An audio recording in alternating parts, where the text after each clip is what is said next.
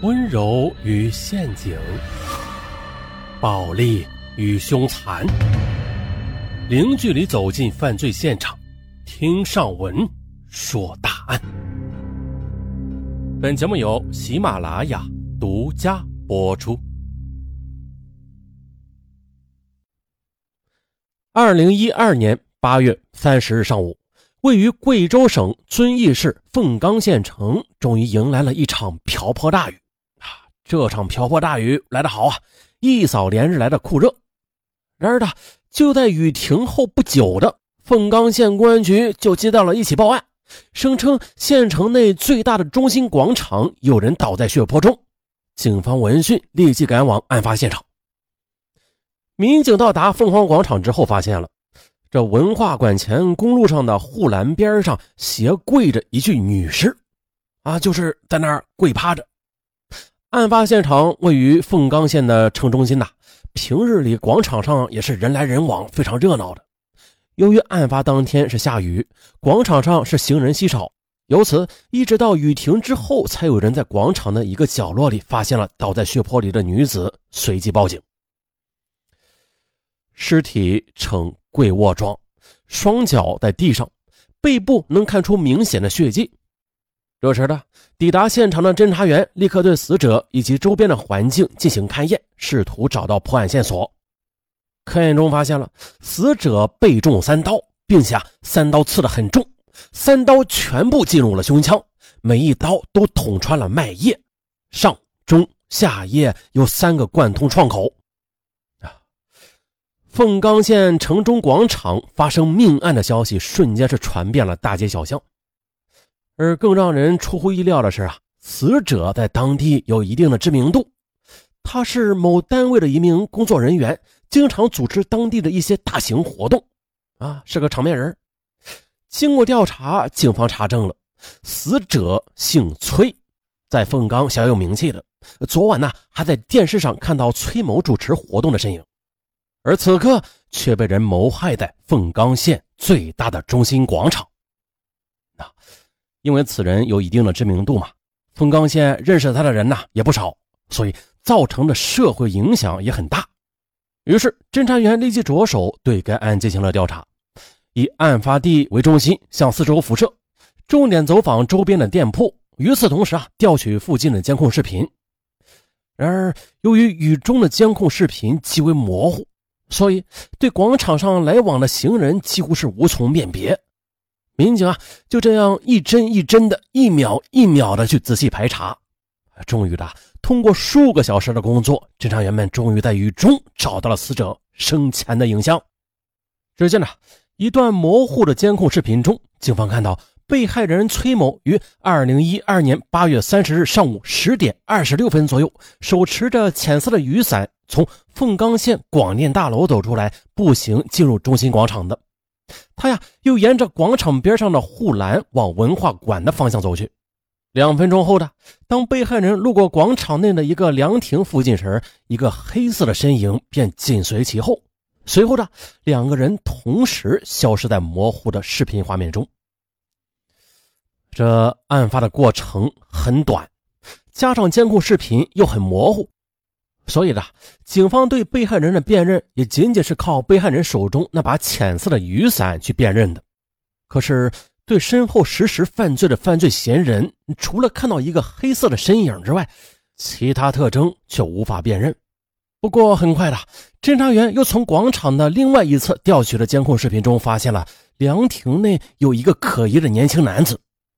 视频中啊，可以看到这名男子一边向外走。一边做了一个撩头发的动作，而这段视频监控录像只有短短的两秒钟。监控录像的甄别给专案组带来了很大的困难，但是敏锐的办案民警依然从监控录像中看到了被害人手中啊似乎是拿着一个挎包，而这个挎包在现场却并没有找到。侦查员立即扩大侦查范围。很快的，在距离案发现场七百米的一个人工湖边找到了被害人的挎包。警方判断，有可能是犯罪嫌疑人在实施抢劫之后啊，匆忙中遗落在现场附近的。在手提包中发现了两元钱，还有一些女士用品、一串钥匙。除此之外的，再也没有发现其他有价值的东西。很快的，经死者家属辨认了，这个挎包正是死者生前用的包。侦查员又发现了，被害人生前携带的挎包内，除了剩余极少的现金外，手机也不见了。因为案发时段刚好下了大雨，所以犯罪现场的所有痕迹物证都被雨水冲刷的干干净净的。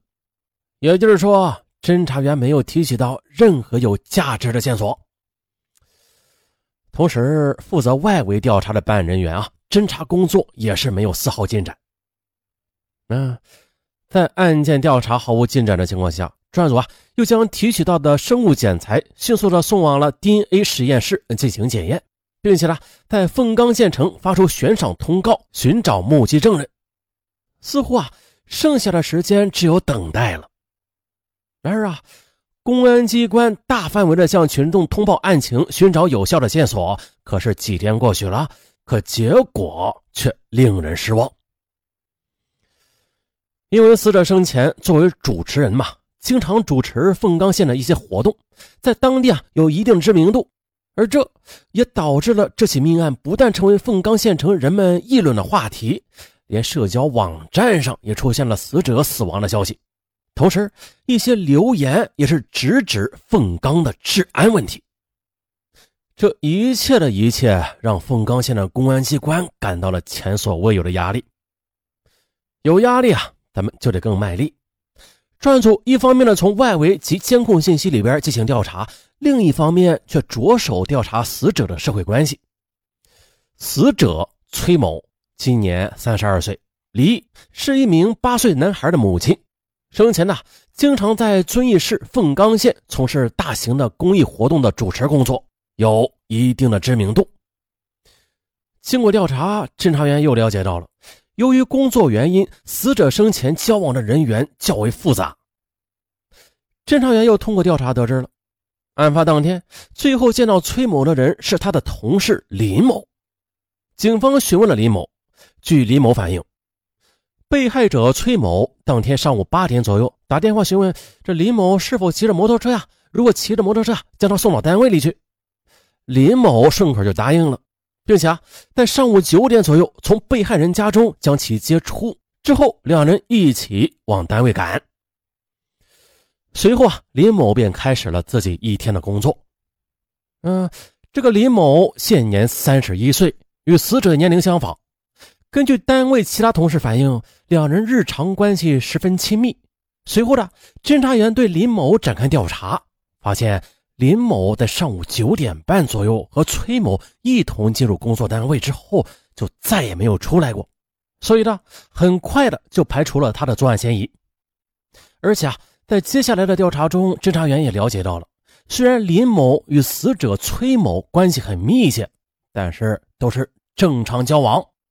因为据调查，林某的妻子和崔某是从小一起长大的闺蜜，因此两人关系也非常好。那这样的便排除了林某的嫌疑。那接下来，另外一路侦查员从他的父母入手啊，从死者的父母入手，对死者生前的情况进一步的进行了解。据崔某父母反映了，崔某生前性格很孤僻，有什么事啊都是憋在心里边，也不和父母说。因此呢，父母对崔某的社会关系也不是特别了解。不过呢，尽管如此，侦查员在谈话中还是注意到了死者的父母啊，似乎很忌讳提到死者的前夫范某。于是，在侦查员们的一再询问之下，老两口说出了实情。专案组随后对死者生前的朋友调查时，也得知，案发前一段时间，范某曾经几次找到崔某要求复婚。而且在交谈中，两人的情绪非常的激烈。难道死者是前夫范某所害吗？啊，既然有怀疑，那就要调查。侦查员又找到了范某，可是当听到崔某死亡的消息之后，范某表现的非常震惊与悲痛。他跟警方说，他是绝对不会杀死他的前妻崔某的，因为呢，随着孩子一天天的长大。他希望能够给孩子一个完整的家，并且两人也曾经就复婚之事商议过。虽然说最后在商议中有些争执吧，啊，导致了最后没有达成共识。但是他们相互之间并没有敌意，更不会去谋害自己的前妻了。当然了，这只是范某的单方面的片面之言，侦查员还得就他继续调查。不过呢，调查之后啊，发现了范某他的确是不具备作案的条件的，因为呢，他有充分的不在场证据。是这样的，案发当天，范某一直在工作单位里上班，不具备作案时间。而此时，DNA 的实验室也是传来消息，案发现场提取到的检材显示啊，死者在被害的当天曾经与两名男性有过接触的，其中一个是已经排除的死者同事林某，而另外一个很有可能就是犯罪嫌疑人留下的。